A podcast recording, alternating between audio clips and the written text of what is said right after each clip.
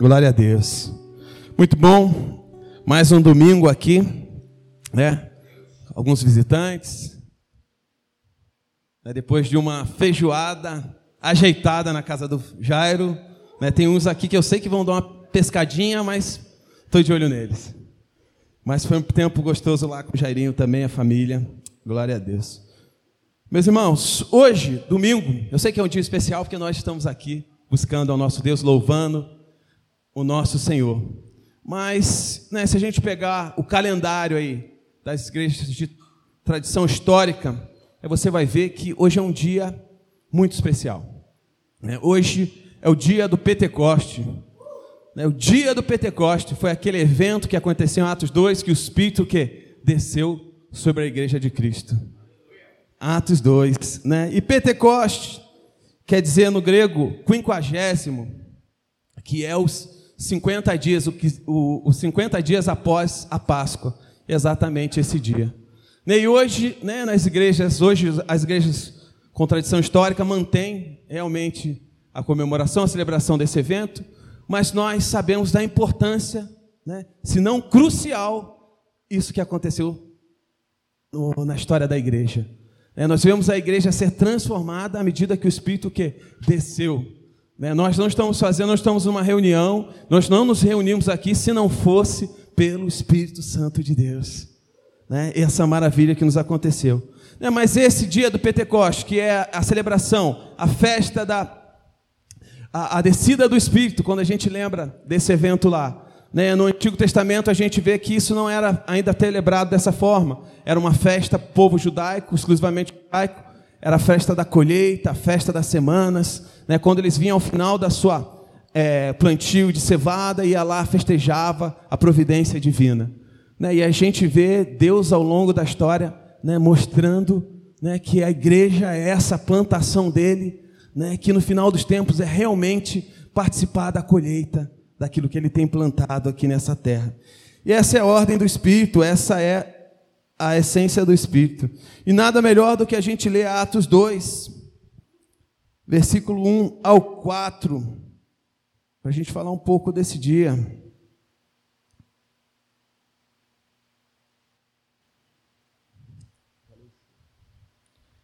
Atos 2, do versículo 1 ao 4.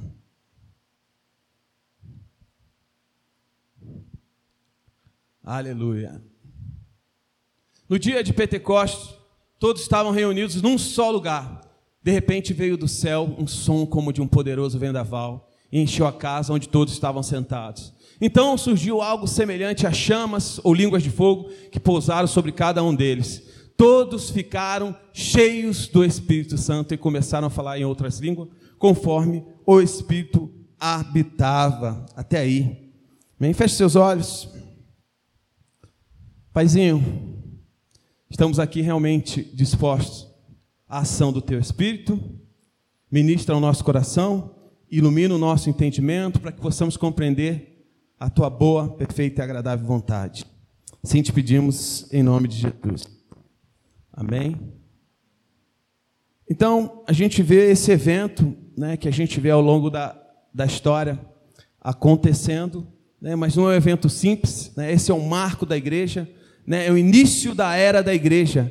É quando a igreja é empoderada, capacitada sobrenaturalmente, quando a igreja recebe realmente um revestimento, a palavra usada lá do Senhor, para cumprir a obra aqui nessa terra. Né, esse evento de Atos, esse evento que a gente lê aqui, né, de alguma forma, eu vou olhar um pouco né, do poder de Deus atuando na igreja que iniciou nessa era, mas também eu queria olhar né, o que o Espírito faz no nosso meio, na nossa vida. Né, então, o nosso Deus, né, poderoso, né, esse evento foi predito né, pelos profetas, né, e Jesus, em Atos 1, 5, ele fala: Ó, fica lá, fala para os discípulos, os apóstolos, fica reunido lá né, em Jerusalém, porque de alto recebereis o quê? É, que vocês serão batizados com o Espírito Santo, Atos 1,8. Né? Fica lá que vocês receberão, serão revestidos de poder do alto. Né? Então Jesus prediz para que eles ficassem nesse lugar e acontecessem esses eventos né, de Atos 2. Né? E essa passagem, o ideal seria a gente ler todo o capítulo de Atos 2 para a gente entender a maravilha que Deus começou a fazer no meio da igreja. Na igreja que nós servimos, a igreja que nós seguimos, ela é forjada pelo Espírito Santo de Deus. Não é obra humana, não é ação humana, mas é o Espírito Santo no nosso meio fazendo aquilo que aprove a Deus. Daí no capítulo 2, a gente pode dar ênfase e olhar né, esse evento, essa teofania, esse evento divino, miraculoso que a gente nunca viu acontecer, né, que é o, o vento, né, esse vendaval, quando eles estavam reunidos para receber essa pro, promessa de Deus, de que tinha, ele desceria o Espírito sobre eles. Né, o que, que eles estavam lá esperando, aguardando, não sabendo. Deus vem lá e manda um vento, né, um vendaval, e aí no desenrolar do capítulo vai mostrando né, à medida que eles recebem, são impactados pelo Espírito Santo de Deus, eles começam a falar na língua materna. Por essa ocasião, como diz a Bíblia, fala que vinham pessoas de todos os lugares né, de Jerusalém, porque essa né, era uma das três festas que o povo vinha para Jerusalém para cultuar a Deus. Né? Então, essa era uma das que exigências. O, o judeu tem sete festas, essa é uma das três que precisavam ir para Jerusalém para cultuar a Deus. E nessa, nesse momento tinha gente de todo lugar. Né? E nesse relato de Atos diz que essa galera que estavam vindo de todos os lugares, reunido naquele, naquele momento ali, começou a ouvir a sua língua materna, né? a palavra que diz aqui no grego é língua materna, a sua língua de origem. E eles ficaram entusiasmados, falando: que isso, o que Deus está fazendo aqui? Né? Que coisa incrível, alguns. E outros não, outros falando: cara, esses caras estão bêbados, né? estão bêbados. Né? O que está acontecendo? Né? Essa, é, é essa hora e a galera está bêbada aqui. Mas aí Pedro se levanta num discurso precioso, grandioso, maravilhoso. Né? E ele diz: né, Como eles podem estar bêbados se são nove horas da manhã? Né? E Pedro né, começa a discursar sobre o poder de Deus, sobre a história da igreja que estava predito. Né? Ele vai, você não precisa abrir, mas na sua casa eu queria que você lesse Atos 2 inteiro. Né? No 2, 17 18 ele diz: e Pedro diz: Como foi predito pelo profeta Joel, e nos últimos dias acontecerá, diz Deus, que do meu espírito derramarei sobre toda a carne. E os vossos filhos e vossas filhas profetizarão, os vossos jovens terão visões e os velhos sonharão, sonharão sonhos, como diz aqui no texto.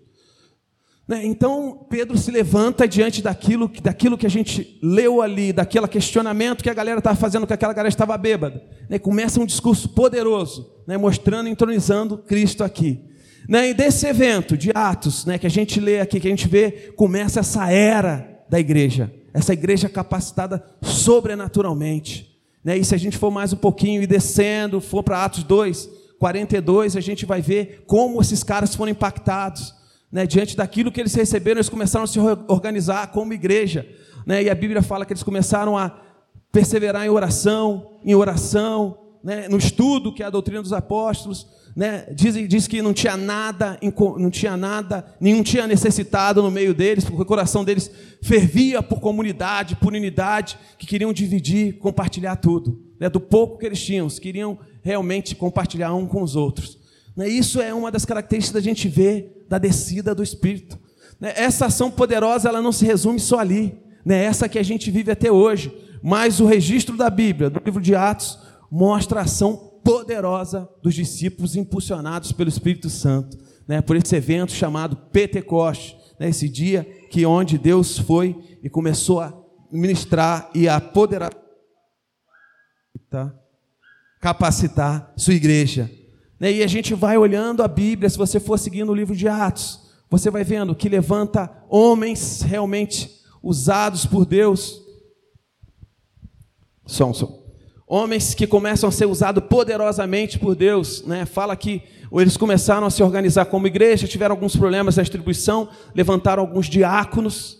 Né? E dentro deles eu destaco Felipe e Estevão, que com discursos poderosos começaram a inflamar as cidades né, mostrar como Deus estava presente, inaugurando aquela era para aquela galera.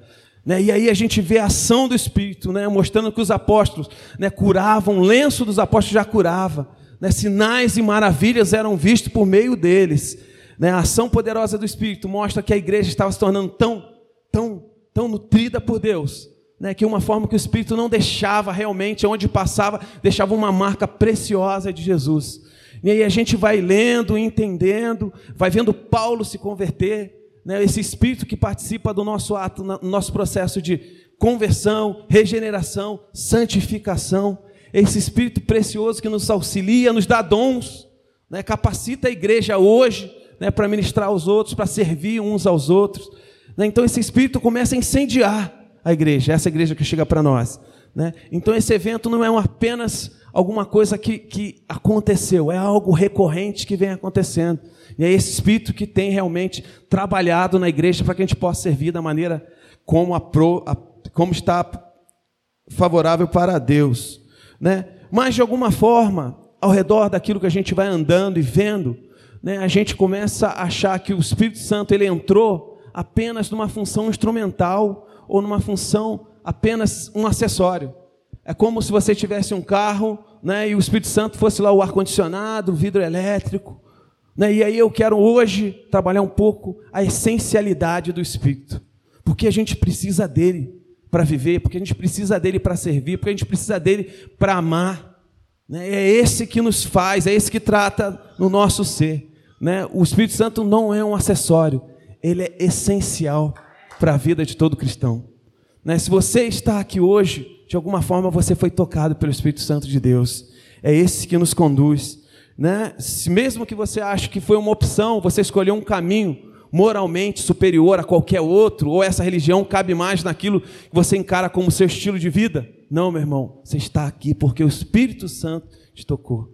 Você está aqui porque de alguma forma você foi impactado pela presença do Espírito Santo de Deus. Você está aqui porque o Espírito Santo não te deixou realmente viver uma vida da forma que você queria.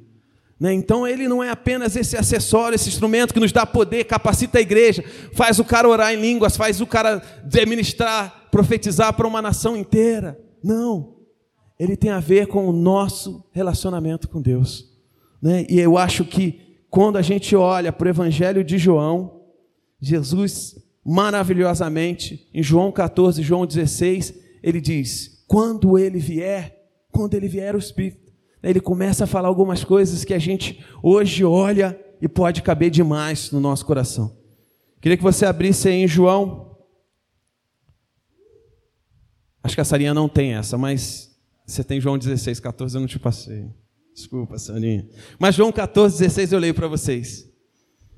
E eu pedirei ao Pai, e ele lhes dará, lhes dará outro encorajador, né? outras versões, consolador, né, que nunca os deixará. Né, a gente sabe, né, já foi falado demais na igreja que essa palavra para consolador, ajudador, chama paráclitos, que no grego quer dizer né, aquele que está ao lado, aquele que apoia. Né, a, tem, essa palavra tem um, significado tão amplo que pode ser um advogado nessa época, alguém que estava ao lado em, em um momento da vida da pessoa. Né, mas um exemplo que eu gostei foi um que o Ronaldo falou aqui, que é aquele, quando a gente vá, lembra da, das Olimpíadas, aquela corrida onde os cegos estão correndo, né? o Paráctos é aquele que vai conduzindo, né? Você sabe que tem um cara conduzindo ali na corrida. Né? Então, esse exemplo para mim torna muito vivente aquilo que eu acho de Deus. Né? E aqui nesse, cap... nesse versículo, Jesus disse, né? esse é conhecido como a promessa, o João 14 é conhecido como a promessa do Espírito Santo. João 16, a obra e o papel do Espírito. Né? Nesse versículo, ele fala um pouco desse encorajador, que estaria ao lado, né? e que para mim destaca. Né? Eu não quero aqui pensar no Espírito apenas, eu sei que ele pode né, fazer e faz uma obra poderosa no nosso meio, né? nos capacita a faz, andar em coisas sobrenaturais em Deus. Mas eu quero falar um pouco daquilo que ele planta no nosso coração, daquilo que ele faz na nossa vida, né? daquilo que ele realmente mexe na nossa estrutura. Né? Então, o primeiro versículo faz que a gente não estaria só. Né? Então, nós não estamos sozinhos. Né? O que faz a gente entender hoje que a gente está aqui, não meramente cultuando a um Deus que a gente não conhece, é a presença do Espírito no nosso coração, né? nos conduzindo, nos guiando para mais próximo de Deus. Né? Não, então não estamos só. À medida que nós nos curvamos diante do senhorio de Cristo, né, que nós cremos né, de todo o coração, nós confessamos o Senhor como nosso Senhor e Salvador, o Espírito vai fazer morada no nosso ser. O Espírito vai fazer morada no nosso ser. Né? E a gente vê a obra maravilhosa do Espírito. Quando eu era criança, né, minha mãe, eu vim de uma igreja tradicional, E como meu filho eu era muito medroso, não podia ver um, um filminho que tivesse qualquer cena que eu ficava medroso. E era criança ainda, vai falar que eu tinha 20 anos aí. Mas minha mãe sempre, desde criança, ela falava: Ó, oh, você não está só. Né? O Espírito Santo de Deus está com você. Você não está só. O Espírito Santo de Deus está com você. Né? Isso tornou uma área de confiança na minha vida, né? da forma que eu entendo essa relação que eu tenho com Deus. Né? Eu não estou aqui porque eu resolvi vir aqui, ou porque eu de alguma forma eu quero estar aqui, mas de alguma forma lá dentro o Espírito Santo tem me tocado e mostrado a importância né, de andar na companhia de Deus, de servir a Deus. Então esse Espírito nos ministra, ministra ao nosso ser, dizendo que nós não estamos sozinhos. E essa promessa de Jesus, que a gente pode pegar dos apóstolos para o nosso dia, é que nós não estamos sozinhos. Mesmo diante do momento que você acha que você está no pior fase da sua vida, no pior momento onde você acha que você não tem mais solução, não tem, Jesus te abandonou todo mundo, pode confiar que Ele está lá. Né? Você pode chegar diante, curvar o seu joelho, sua cabeça diante de Deus falar: Deus, eu nem sei o que falar, nem tenho mais o que falar. Então vem, Deus, faz morada, habita, me ajuda nesse momento. Né? Então, essa área de, de, de, de confiança, de relacionamento com Deus é importante a gente saber. O Espírito Santo nos foi dado. O Espírito Santo nos foi dado. Né? Tem um grande pregador sobre avivamento que ele diz, né? Chama Brian Edwards, escreve um parágrafo no, livro sobre reavivamento. Né, ele diz: Tenho estado em igrejas com tanta atividade, entusiasmos e dons que até os anjos sentiriam inveja. No entanto, tinha que fazer apelos para que as pessoas participassem das reuniões de oração. Tenho estado em igrejas com bastante música e movimento, em igrejas que tinham aquele silêncio profundo e solene. Contudo, nenhuma delas exibiu a percepção da presença de Deus. 1 Coríntios 6,19, né, anota aí para você. Vocês não sabem que seu corpo é templo do Espírito Santo, que ele habita em vocês e lhe foi dado por Deus. Meu irmão, a gente pode pensar no Espírito, Espírito Santo é uma pessoa na Trindade, né? então a gente, de alguma forma, a gente quer instrumentalizar ele, achar que ele é aquele. Quem jogou já Mario Bros aqui? Joguinho. Aí confessa a idade. Né? Parece que o Espírito Santo é aquele, aquela força maior que a gente fica mais forte. Na hora que a gente pega, a gente fica maior e vai ficando mais forte. É, parece o cogumelo que a gente pega e vai ficando mais forte. Mas eu quero dizer que ele é uma pessoa, ele tem relação. Deus lhe deu para que ele habitasse em você, para que ele ministrasse ao nosso coração. Nós não estamos só.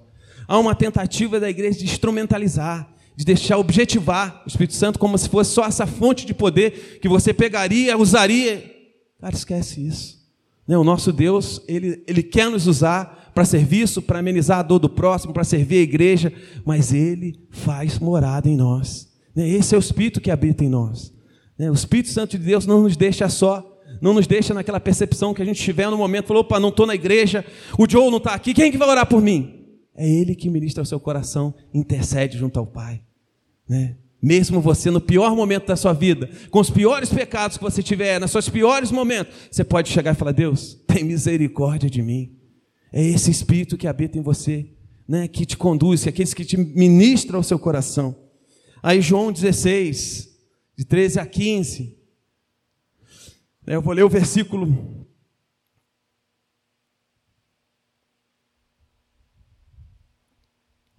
13, primeiro. Quando vier o Espírito da verdade, ele os conduzirá a toda a verdade. Não falará por si mesmo, mas dirá o que ouviu e lhes anunciará ainda está, anunciará o que ainda está por acontecer. Meu irmão, o Espírito está aqui conosco, ele habita. A partir do momento que nós cremos no Senhor, no Senhor e fizemos a nossa profissão de fé, nós nos curvamos diante do senhorio dele, né? ele não só habita, como ele nos conduz à verdade. Sabe o que é isso? Né? Num mundo onde a mentira prolifera, né? onde há uma tentativa de relativismo, como a gente viu a Denise falando aqui. Né? Esse mundo onde não há absoluto, onde, onde você se confessa como um adorador de Deus é uma coisa exclusiva né? e não é aceito. Né? Não é possível ter um só caminho. Essa é o que o mundo oferece. Né? E esse Espírito tem te provado, tem te guiado tem aberto os nossos olhos, tem nos mostrado que o quê? Que Ele conduz a verdade, que Cristo é o caminho, a verdade e a vida. Não há outro além dele. É esse que te faz acreditar que você não está sozinho, né? que o Espírito está com você. É esse que te, te guia a verdade para te mostrar que Deus ele não está aqui para se provar que ele existe ou não, mas ele está para relacionar com você. Ele está para ter uma vida em relação íntima com você. Né? Esse espírito que te guia a não viver uma vida religiosa, onde você acha que rito e regras vão te capacitar a chegar diante de Deus, mas esse espírito te conduz a te mostrar que a iniciativa foi dada por Ele, né? e hoje você desfruta da companhia dele, porque Ele resolveu habitar em nós. Né? Essa é a condução da verdade, né? essa é a condução do Espírito. Né? Um Deus que realmente intervém, um Deus que se importa conosco, um Deus que não nos deixa à mercê da nossa própria vontade e opinião. Né? Um Deus que nos conduz à verdade, mesmo nos momentos que nós conjecturamos em relação às coisas da humanidade. Né? Naquele momento da vida que acontece alguma coisa, você fala, cara, será que Deus realmente existe? Ou será que Deus intervém ainda? Ou será que Deus parou de fazer, ele volta depois, quando na segunda vinda? Não.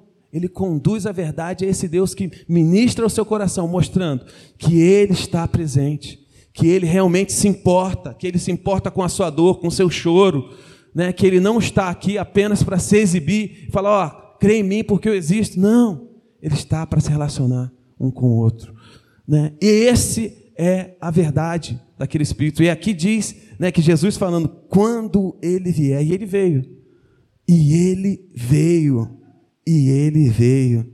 Né? O terceiro, está em João 16, 14, diz que ele me glorificará, porque lhes contará tudo o que receber de mim. Tudo que pertence ao Pai é meu, por isso eu disse: o Espírito lhes contará tudo o que receber de mim. Né? O Espírito Santo não é que Jesus foi, aí entrou, abriu uma nova era do Espírito. Né? Então parou a era de Jesus, agora tem uma era do Espírito, depois, quando Jesus voltar, era de Jesus. Não, esse texto claramente diz que o Espírito está aqui para dar glória a Jesus, para revelar, mostrar, nos lembrar do sacrifício da cruz, mostrar o sofrimento, tudo aquilo que Deus passou por pecadores. Né? Esse Deus que nos atingiu, mesmo nós pecadores, mesmo nós imperfeitos. Né? Então Ele nos glorifica, Ele me glorificará, porque Ele contará tudo o que receber de mim. Né? Então o Espírito veio revelar continuamente quem é Cristo, o que Cristo fez. Mesmo nós que vivemos mais de dois mil anos depois desse evento da cruz, do evento de Pentecoste, hoje nós estamos aqui reunidos, crendo né, que Deus está atuando no nosso meio. Por quê? Porque o Espírito Santo nos vai nos ministrando, vai trabalhando no nosso ser. Né, mas aí você pode pensar, poxa, Mateus, mas é, o seu Espírito Santo está fazendo, está ministrando, né, se ele está me conduzindo à verdade, se ele está se revelando, né, porque por vezes eu não percebo, porque por vezes eu não percebo a ação do Espírito.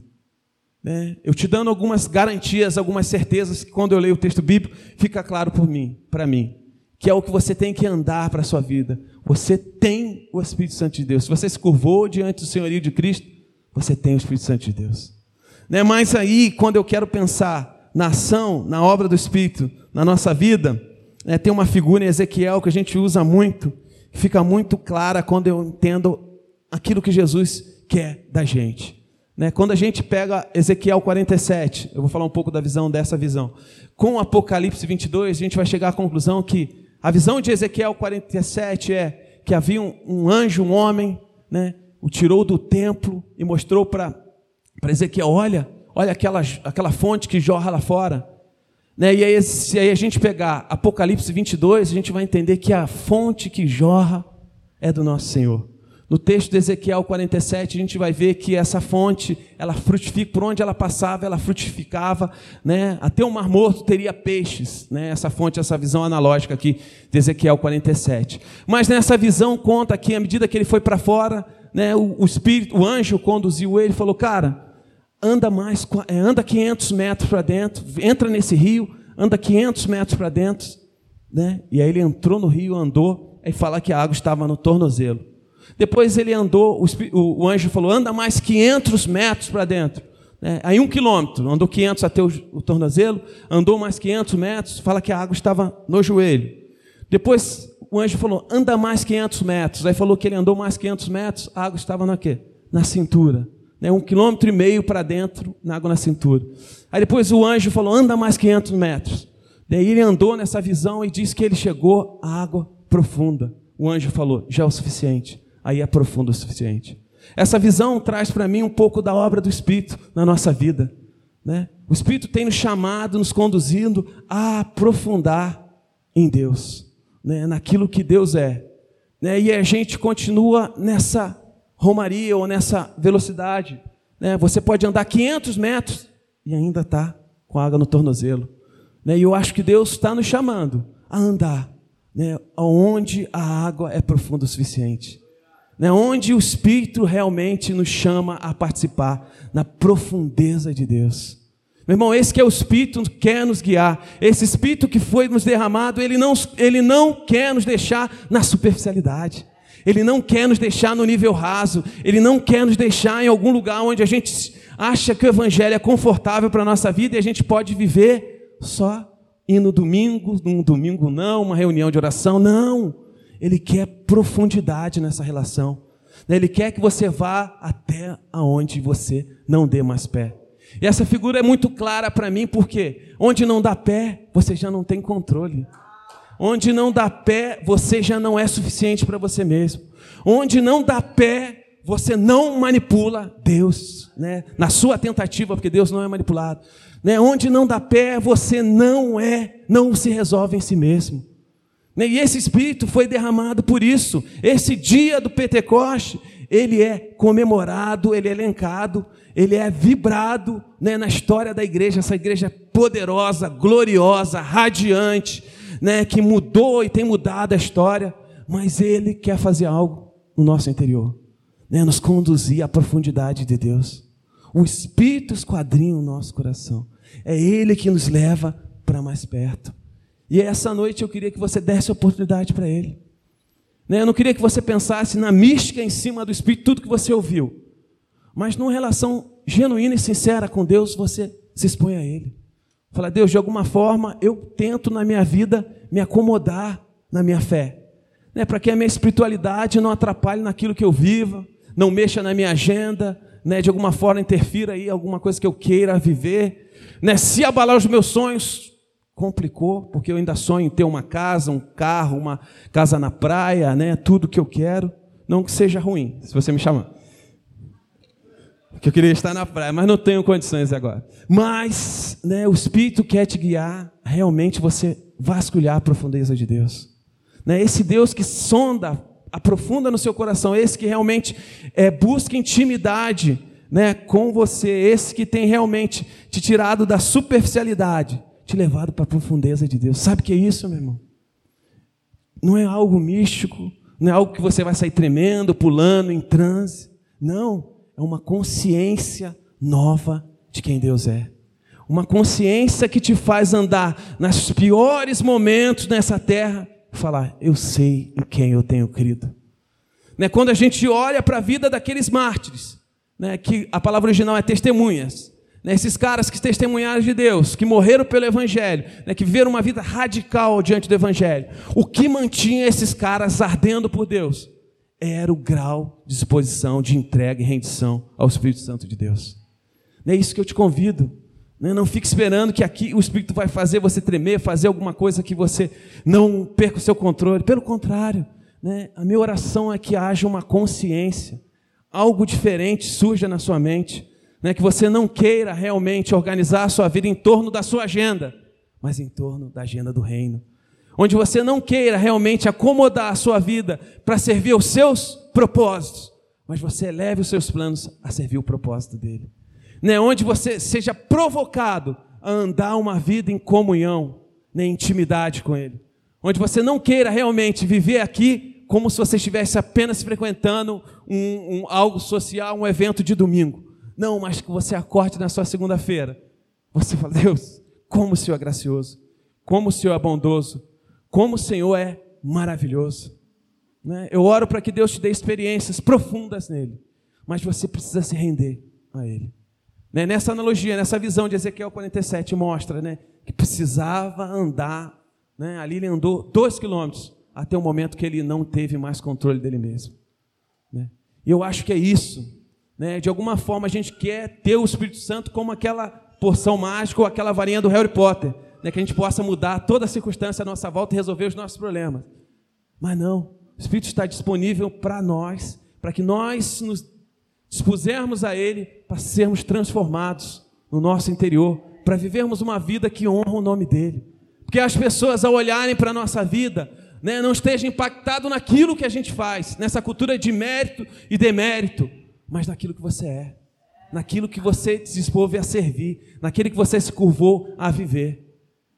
Né? Então a minha oração é essa noite, é que você seja penetrado por Deus de tal forma que você não queira fazer outra coisa a não ser viver para Ele. Né? E você viver para Ele não quer dizer que amanhã você vai, oh, vou largar o emprego, vou largar tudo. Né? Agora eu só quero saber de Deus, vou virar missionário, vou para Moçambique. Não, né? E como a Gabi aqui, ela tem o trabalho, tem o estudo dela, estuda no Unicamp lá, está se formando, ela deu a vida dela para servir a Deus, mas ela sabe das responsabilidades que ela tem quando voltar aqui também. Né? Mas eu quero te desafiar a que você seja provocado pelo Espírito aí. Né? Que você não queira viver uma vida inerte, parada naquilo que eu estou falando, mas que você descubra coisas profundas e grandiosas em Deus que eu ainda não sei. Que você é, é, conquiste espaços, né, como Paulo ia desesperadamente buscando ser útil para aquilo que Deus queria usá-lo, né, como aqueles discípulos que foram realmente usados poderosamente por Deus. Mesmo que você ache que os sinais eram as grandes coisas que tinham ali, não, mas era o coração deles, né, devotos a Deus, né, uns caras que não se preocupavam em morrer por, por amor a Cristo. É. E minha provocação essa noite é isso, meu irmão, né? Que o Espírito Santo, né, não nos deixe no mesmo lugar, né? Que hoje nós saiamos daqui, né, com um nível maior de intimidade com Ele. Né, tempo da gente andar mais 500, 500 metros. Não, eu não andei nem um metro, então ande dois quilômetros. Né, queria te dar a liberdade para você rasgar seu coração diante de Deus, né, para que Deus realmente habite poderosamente que o governo do Espírito dele seja cada vez maior por cada área da sua vida, onde você não queira fazer nada que você não esteja pesado e analisado por Deus. Então deixe o Espírito Santo. Essa é a descida do Espírito. Esse é o evento que hoje nós lembramos, né, nós celebramos, né, o dia que o Espírito desceu. Né, primeiro, para que Jesus falou, nós não ficaríamos órfãos. Né, nós não estamos aqui esperando a segunda vinda né, achando que a gente está fazendo o nosso papel aqui, mas sem a ajuda de Deus. Não! Né, o Espírito de Deus está em nós, né, está trabalhando, ministrando em nós. Né, tem um pastor que diz, para encerrar, que diz, ele vê, ele entra em algumas igrejas e ele acha que a percepção dele é que algumas igrejas ainda estão entre o Calvário e o Pentecoste. Né? Aquela igreja covarde, retraída, né? só de alguma forma esperando alguma notícia nova de Deus. Né, eu convido você, como igreja, a avançar. Né, o Espírito que está derramado para a gente, essa igreja, né, essa igreja neotestamentária, que vive no poder do Espírito, na ação do Espírito, não só por causa dos sinais e maravilhas, mas pela habitação de Deus no seu interior. Que o nosso homem, como diz o Paulo, o nosso homem interior, seja renovado, seja fortalecido pela ação do Espírito. Não, a minha oração aqui é que o Espírito venha de forma poderosa. Não se preocupe, de novo, né, se você vai sentir, não vai sentir, que você vai ver, não, esquece. Né, minha oração aqui é uma consciência nova seja gerada em mim e você. Né, que algo novo de Deus seja captado pela gente. Né, que algo novo do Espírito seja realmente captado no nosso ser. Fala, Deus, quão maravilhoso, quão grandioso, quão incrível o Senhor é. Quão incrível o Senhor é. Queria que você fechasse seus olhos. É você e Deus aí.